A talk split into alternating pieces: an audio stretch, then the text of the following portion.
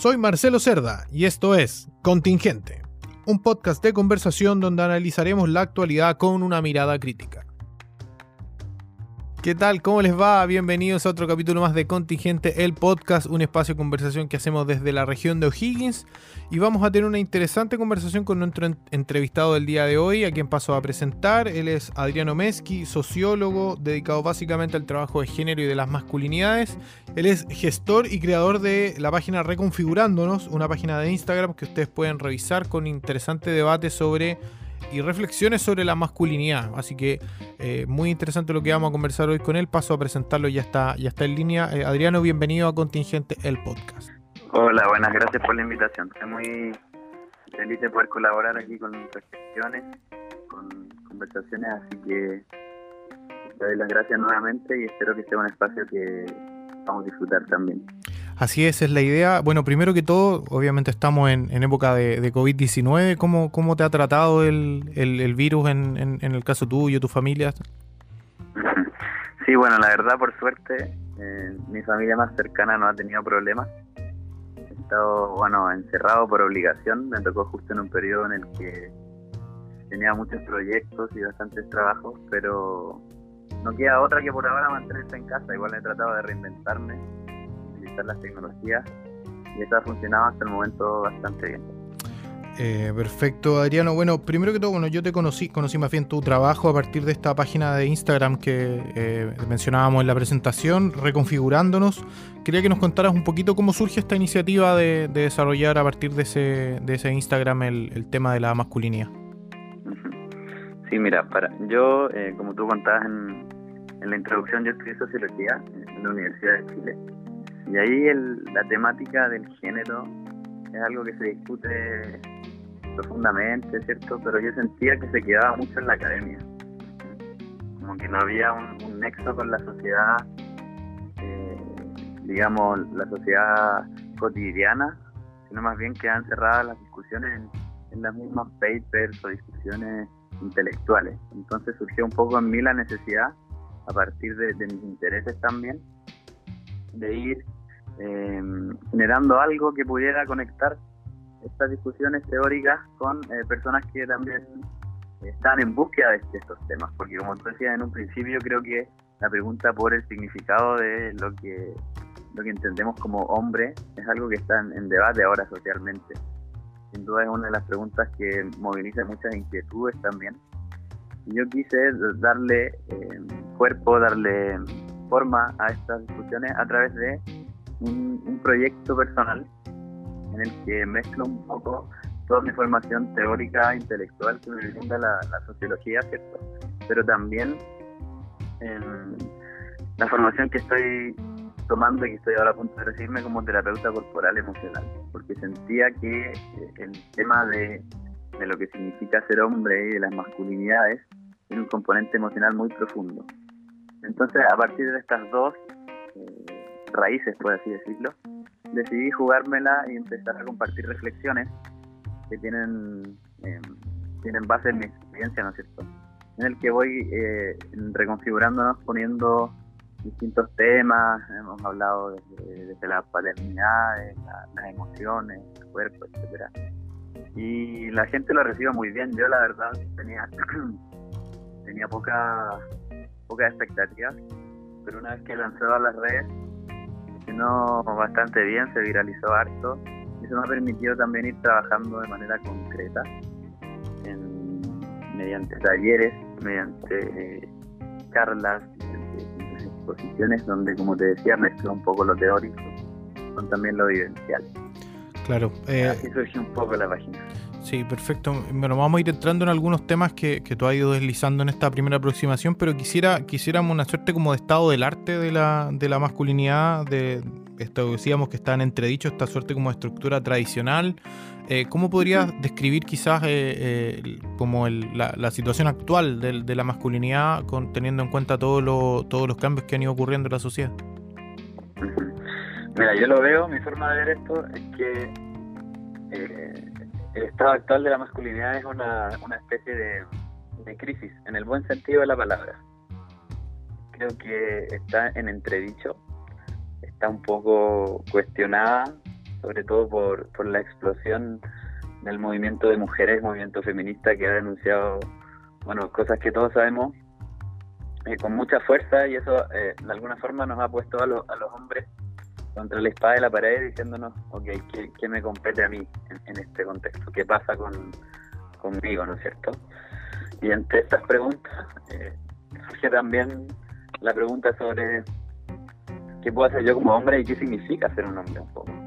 Porque las nociones más tradicionales tienen que ver con, eh, con una figura de autoridad, quizás eh, de poder en el sentido de, poder tomar decisiones, el jefe de la familia, el que es el proveedor, el que maneja las decisiones políticas también.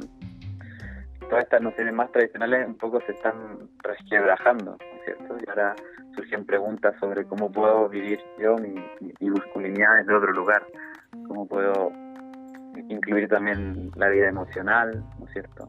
¿Qué pasa con la sexualidad de los hombres? Porque hay tantos casos de acoso, por ejemplo. Eh, hay algo ahí, ¿no es cierto? Y yo tiendo a pensar que no se trata de que tengamos esta caricatura un poco de que los hombres son malos, sino más bien de que ha habido una historia, una serie de creencias que nos, han ido moldeando de una forma que ya no está haciendo tanto sentido. Entonces, cuando tú me preguntas cómo veo yo la masculinidad en este momento, creo que está en, un, en un momento de crisis, como te decía, porque se están abriendo preguntas, se están abriendo otras perspectivas quizás. Y también, eh, por otro lado, hay gente que le genera mucha resistencia, ¿cierto? Que, se está hablando de esto también. Yo mismo recibo eh, a veces en la página mensajes de odio, personas que están muy enojadas. Yo creo que tiene que ver un poco con esta resistencia al cambio también. Entonces, para mí son todos indicadores de que hay un proceso de, cuestionamiento, de transformación. Claro, yo, yo pensaba el otro día, bueno, preparando la entrevista y viendo un poco tu trabajo eh, en, esta idea como de, en este proceso de, cambio, de crisis que tú le llamas, eh, en el sentido probablemente de Thomas Kuhn, de, esta idea como de cambio de paradigma en el que estamos, en el que estamos viviendo, y también pensando en, una especie como de sociedad que ha sido en algún sentido como castradora con el hombre, en el sentido como de que obligarte a bloquear las emociones, a bloquear una serie de cuestiones que, que a la larga son bien naturales en el, en el como, como, como seres humanos, digamos.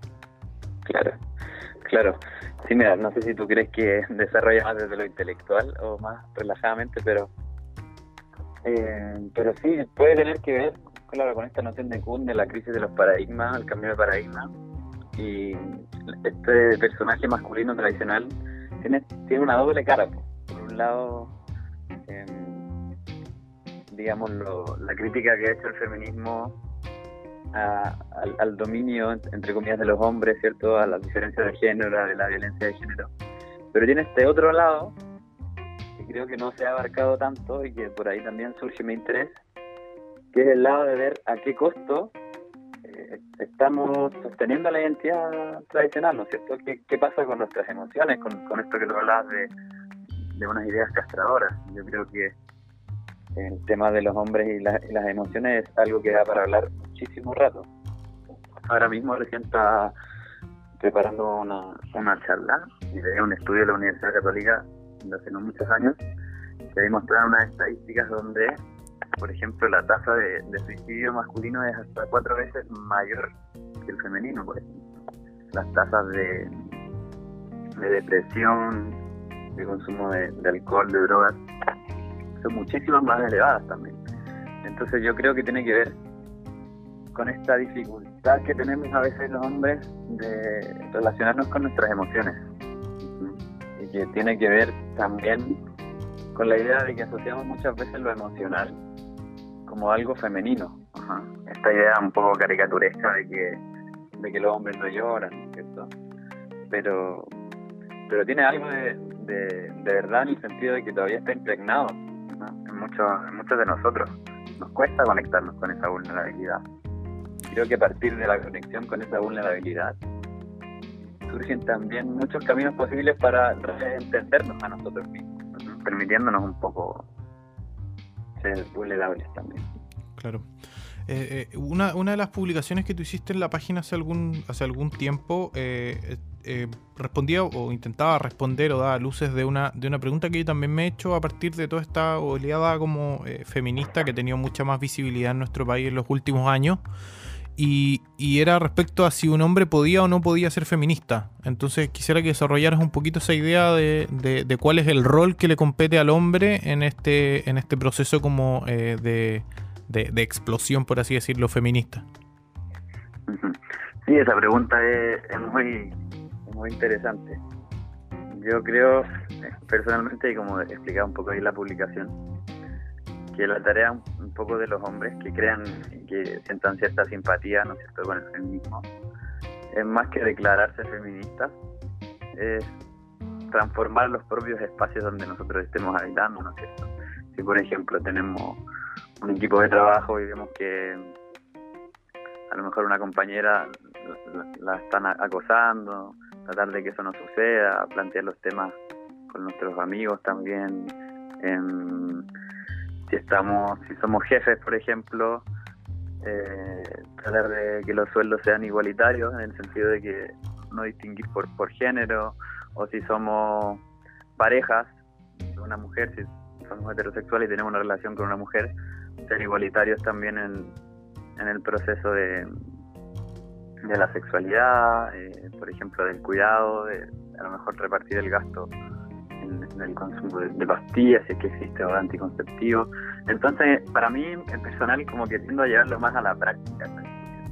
Creo que discutir si es que los hombres pueden o no ser feministas puede ser es muy interesante, pero puede ser una discusión que puede rayar un poco en lo teórico, ¿no es cierto? Porque creo que la, transformación práctica nos puede dar más luces de los caminos que nosotros podemos ahí ir eh, transitando para ayudar también a construir otro tipo de sociedad.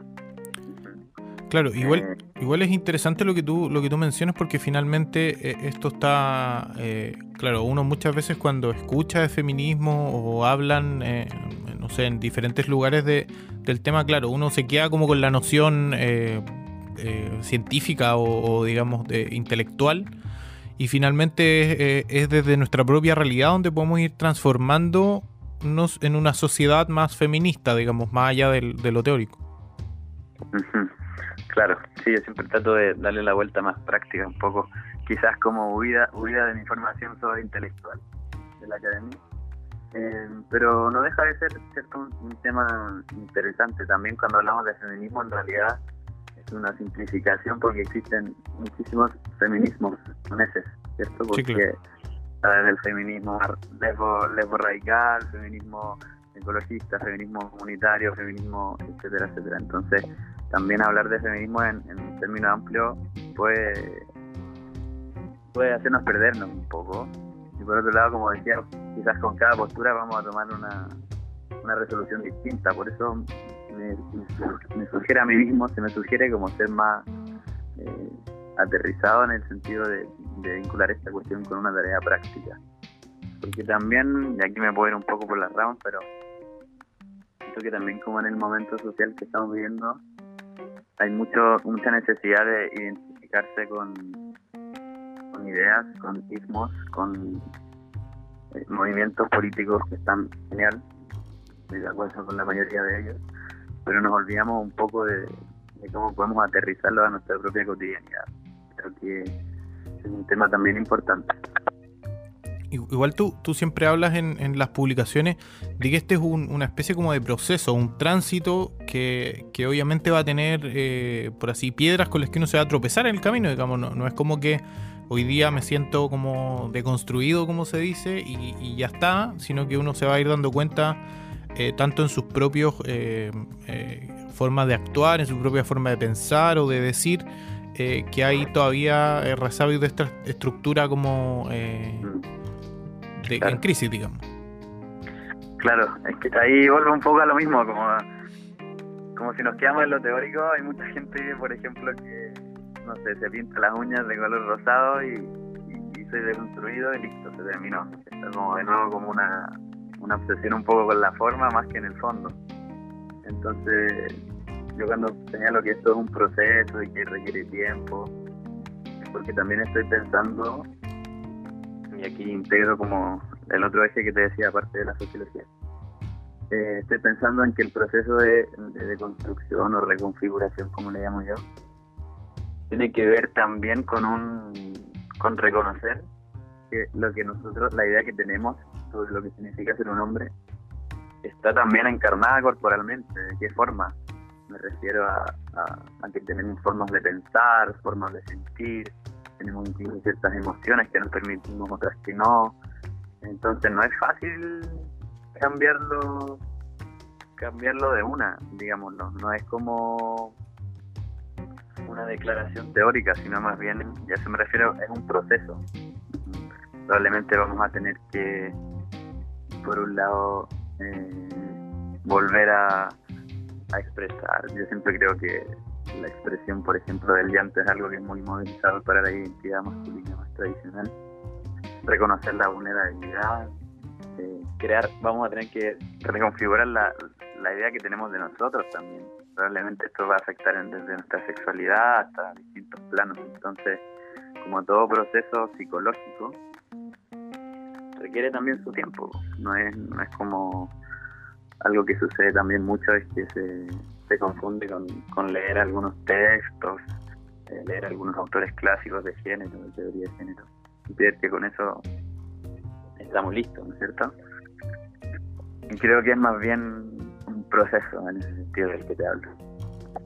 Claro, y, es interesante porque también esto reconfigura de alguna manera, eh, pensando, yo, yo, en lo personal no, no, tengo hijos, digamos, pero creo que siento que la crianza de, de, de como de, de, algún hombre, digamos, de un, eh, de un hijo hombre, por así decirlo, es, eh, va a tener que ser muy distinta, porque probablemente muchos de los que nos criamos con esta estructura más tradicional, nos quedamos, por así decirlo, sin background, digamos, sin, sin, sin algo a que, a que asirnos y a que echarle mano, sino que vamos a tener que ir construyendo en el camino. Eh, mientras probablemente vivimos nuestro propio proceso, muchos de, muchos de estas personas deben estar criando hijos. Claro, claro. Sí, es interesante porque en, la, en mi trabajo, que trabajo como te decía, desde talleres, charlas y ahora también hago terapia, me he encontrado con, con mucha, mucha gente que, que sin duda que las ideas que tiene y las formas de vivirse como hombres vienen influenciadas por su padre, ¿no es cierto? Por la figura paterna. Y esto es algo que también justo escribí ayer un poco en la página de Instagram. Y que da cuenta de algo que, yo creo que no es necesario ser sociólogo para saberlo, ni mucho menos. En realidad todos sabemos que nuestros padres nos, nos influencian, ¿no es cierto? No son como nuestros primeros, nuestras primeras referencias. Entonces, mucha gente eh, me ha contado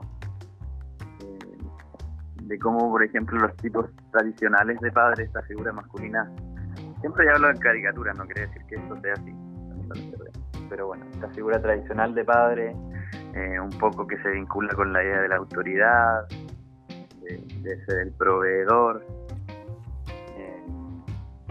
de que él, por ejemplo, no, no necesariamente conecta emocionalmente con su hijo, etcétera, etcétera. Son algunos elementos que, que van también apoyando a que las personas se vayan identificando con esta forma de ser hombre, ¿cierto? Si ser hombre significa ser proveedor, ser cuidador, ser eh, una persona más fría, quizás más ligada a la autoridad y no tanto al mundo emocional, va a ir repercutiendo también en cómo esos niños construyen sus emociones, o sea, construyen, perdón, su identidad. Y claro. más lejos, yo puedo contar la experiencia de mi padre, que yo a él lo adoro muchísimo, pero a él le cuesta un montón el trabajo con sus emociones. Y como esa mismo, esa mismo inhabilidad, por así decirlo, de él, me repercutió a mí en el sentido de que yo no tenía recursos o, referentes para ver qué pasaba con los hombres en términos de las emociones. estaba bien yo cuando era un chico, por ejemplo, estaba bien si, sentía ganas de llorar, si sentía dolor y quería expresarlo o eso no le correspondía a mí por ser solo aventura. Esto como tienen, se cruzan ahí varias cosas. Sí, claro. ¿Y qué, qué, te parece a ti? Bueno, lo deslizaste un poquito al principio, esta idea como del, eh, eh, digamos, la serie como de casos que se han destapado, digamos, de abuso de, o de, de, funas, por así decirlo, que han existido. Eh, ¿cómo, ¿cómo, analizas tú ese proceso desde, desde, desde lo que a ti te toca, digamos, que es este tema de la masculinidad? ¿Cómo, cómo hay hombres que han llegado a cruzar límites, digamos, eh, del, del, consentimiento, de la o de la o qué, qué, es lo que los empuja en alguna manera este a, a, a llegar a ese, a ese punto? Claro. Sí, también es otra, otra pregunta muy interesante. Creo que hay varios factores. Para mí está el factor más eh, social, sociológico, si se quiere. Es que también muchas veces hemos aprendido, como varones, sobre todo varones heterosexuales, a, a creer que de alguna forma disponemos y, y nos corresponde corresponden los cuerpos femeninos, ¿no es cierto? Son, son un poco los cuerpos que me permiten mi satisfacción. Y desde chicos se nos inculca esta idea, o sea, cuando estamos en la pubertad, y las personas que, nuestros compañeros de curso, empezamos un poco a competir y, a sentir que nos validamos y logramos, eh, no sé, meternos con una compañera, tener sexo con ella. Forma parte de, nuestra validación y creemos también que, de que, de que podemos poseer a sus cuerpos. Ese para mí es como el, el eje más sociológico.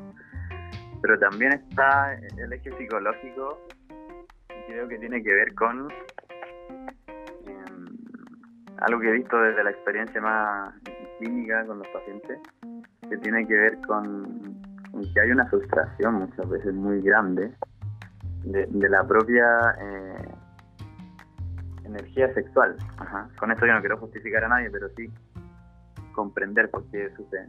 Muchas de las personas que han sido eh, abusadores de alguna forma eh, tienen que ver también con, con personas que han estado, eh, no sé, tienen bajísima autoestima muchas veces o, o, han tenido problemas para expresarse sexualmente con sus parejas o en la vida, la vida cotidiana. Tanto sienten una, una gran una gran represión de que sale de las peores formas. Muchas veces tiene que ver con, con alcohol, con drogas, cuando esas sustancias nos bajan las defensas, ¿no es cierto? Regulan la, eh, disminuyen la regulación moral, eh, sale de las peores formas de transgresión de límites, de abuso, etcétera. Entonces también, como te decía, creo que tiene esta doble dinámica, por un lado de, de los factores sociales más machistas y por otro lado de que hay una gran frustración la manera en que los hombres viven su sexualidad también. Claro, es interesante porque también hay un, hay un tema ahí de, eh, o sea, yo lo veo desde la perspectiva como de, de, la denuncia, me pasa que también ahí siento que hay, que se expresa un, un, problema que vive nuestra sociedad, que quizás nos salimos un poquito del tema, pero es esta idea como de, eh, se, digamos, está la sensación como de impunidad de este tipo de cuestiones desde la justicia como más eh, ordinaria que solamente el castigo como moral o público es el que le genera cierto nivel como de justicia, por, valga la redundancia, digamos, a, la, a, las personas que hacen este este tipo de denuncias eh, públicas, digamos. Claro. Sí, sí, es algo que ha denunciado el movimiento feminista con mucha fuerza, en el sentido de que, de que como estamos, y ahí concuerdo, en que estamos en general en una sociedad que es bastante machista, muchas veces lo, los tribunales y los sistemas de justicia no, no han sido no han estado a la altura de, de, procesar las denuncias. O sea, por ejemplo, hay un caso muy emblemático que ocurrió, no me acuerdo si fue el año pasado o el año, el año antepasado, en España, el caso de la manada, ¿te acuerdas? Sí. Ahí la primera resolución de la justicia española fue, fue decir que en realidad no había sido una violación porque la víctima no había intentado escaparse, no había gritado. Que para mí es un argumento súper burdo porque en realidad cualquier persona, o sea, muchas personas que están en un shock no tienen capacidad para reaccionar. Entonces, eso habla también de que la justicia está, está imbricada, está teñida también por, por, por, valores machistas, ¿no es cierto? Y que es parte de, toda la cultura, si en el fondo es difícil escapar de esto. Pero también el tema de las funas también es un poco sensible porque hay muchas funas que, que llegan a ser legítimas en el sentido de que no pueden ser procesadas judicialmente o simplemente que hay casos que son muy terribles y de personas que han, que han violado a mujeres en reiteradas ocasiones o que se han aprovechado. Eso es muy terrible y para mí me hace mucho sentido la funa, pero también he visto otras ocasiones en que las funas eh, tienen que ver más con, eh, no sé, con dilemas o, o pe personas que se han sentido heridas emocionalmente y ocupan la funa como una venganza, ¿no es cierto?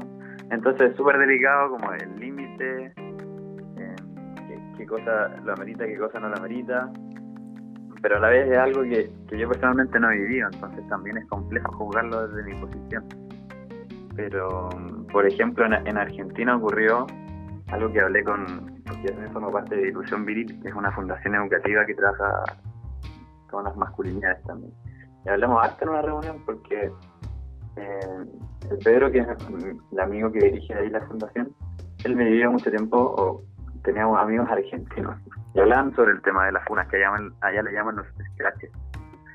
Y decía que, la sociedad argentina de alguna forma se, fragmentó, en el sentido de que la funa llegó hasta tal nivel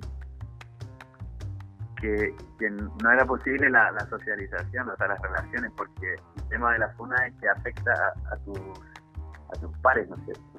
Muchas veces son amigos, son exparejas, son compañeros.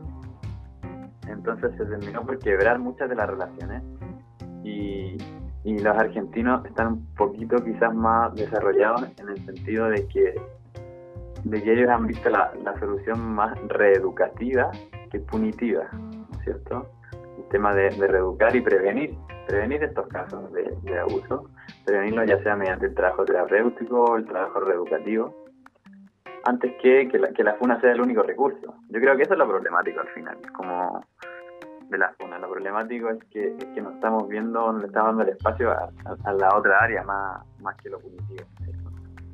Sí, claro. Es, complejo porque, claro, dices tú, cuando toca a alguien como de tu círculo cercano, de repente uno dice, wow, es como más, más fuerte, más, más extraño como cómo, cómo juzgarlo, digamos. Entonces se, se, cruzan todos esos factores que tú, que tú mencionabas. Bueno, nos quedan poquitos minutos ya, eh, pero eh, quería que abordáramos como para terminar un poquito la idea, y lo quiero cruzar con lo que hablábamos recién de la justicia y cómo, cuál es el rol de la justicia. Siento que ahí de repente en los fallos incluso eh, hay un tema del lenguaje eh, de, cómo este lenguaje va creando las realidades dentro, del, dentro de, este tipo de, reconfiguraciones, digamos. ¿Cuán importante crees tú que es empezar a cambiar las formas en las que hablamos o en las que decimos algunas cosas para eh, iniciar este cambio como eh, de paradigma? Mm, claro. Sí, eso también es otra, otra discusión entretenida, ¿no es cierto? Como el, el lenguaje inclusivo, como se llama yo creo que sí, o es importante en la medida de que, el lenguaje, como dicen, construye realidad, o más que construir realidad, da un entendimiento sobre la realidad a la cual nos estamos refiriendo. Entonces creo que es interesante empezar a buscar otras formas de comunicarnos que sean también más democráticas. Por ejemplo, la, crítica, digamos, más directa del feminismo del lenguaje es el uso de, de la palabra hombre como el general cuando se habla de la historia de los hombres, se, asumía hace cierto tiempo que también incluía a las mujeres. Entonces de ahí surgen la búsqueda de otras palabras, de hablar, de poner la E, ¿no es cierto? Hay gente que escribe la X. Yo creo que, es respetable y que, es un camino también. Pero insisto que a mí me parece más, eh, no sé si más, pero, pero me parece más eh, concreto o transformador el partir desde nuestras propias prácticas también. El lenguaje sí, creo que lo complementa bien y no me resisto a él, pero también nos puede hacer perder de nuevo el norte, como cambiar el lenguaje y no cambiar eh, nuestras prácticas. Así es, Adriano. Bueno, para ir terminando, quería que me contaras un poquito eh, si alguien que escucha este podcast eh, te, le interesa de repente conocer un poquito más tu trabajo, asistir a algún taller. Me imagino que estás en, con talleres virtuales en este momento a, partir de la, crisis sanitaria que está viviendo el país. Eh, ¿cómo, ¿cómo, puede acceder, digamos, a, más información o a desarrollar un poquito más lo que nosotros hemos intentado hablar aquí en un poquito más de media hora del, del trabajo de las masculinidades? Sí, eh, sí, bueno, como te decía, a partir del contexto, extraño contexto del coronavirus, yo he estado enfocado en realizar, por un lado, terapia a hombres que necesitan ayuda sobre problemas en específico relacionados con lo que hemos hablado. Y por otro lado, también estoy realizando cursos, un curso online que tiene cinco sesiones donde hablamos de vínculo entre la masculinidad y las emociones, la masculinidad el cuerpo, la masculinidad y el sexo y el proceso de, de construcción o reconfiguración. Todas las personas que se interesen en eso, por el momento no tengo página web, pero está en camino, pueden escribirme a, al Instagram, que es Reconfigurándonos, y ahí yo estoy bastante atento también y les respondo cuando tenga tiempito. Y si no, también pueden escribirme al correo que manejo que se llama masculinidadestalleres.gmail.com Todos esos son los medios por los cuales me quieran ubicar y podemos ahí profundizar sus dudas y lo que vayan necesitando. Perfecto, Adriano, te queremos agradecer este, estos minutos que te diste para conversar. Bueno, quedan ahí insinuados eh, dentro de lo que se puede profundizar en, tan poco tiempo eh, varios temas mm. que me imagino que servirán para la reflexión de, de quienes nos escuchan, eh, sobre todo en una, en una región como la nuestra, que es, más bien rural y en muchos aspectos y, tradicional en, en, la, en, la, forma de, de, ver a los hombres. Así que una discusión interesante que, que esperemos que genere, que genere buenos buenas sobremesas por ahí en, siempre con, distancia, pero por lo menos buenas sobremesas. Sí, sí, es cierto. Bueno, gracias, gracias por la invitación. Yo lo pasé muy bien también conversando. Espero que, les haya hecho sentido, que les genere dudas, que les genere reflexiones. En todo este tema en realidad no hay ninguna verdad, son más bien puntos de vista como el que yo les ofrezco. Y agradezco de nuevo tu invitación y espero que que podamos algún momento profundizar o si alguien quiere conversar también estoy disponible. Así que muchas gracias. Gracias a ti Adriano, un abrazo a la distancia eh, y, nos mantenemos en contacto. Eso, un abrazo virtual. Igual. Chao, chao. Chao. Esto fue Contingente. Síguenos en nuestras redes sociales arroba contingente-podcast en Instagram y contingente en Facebook.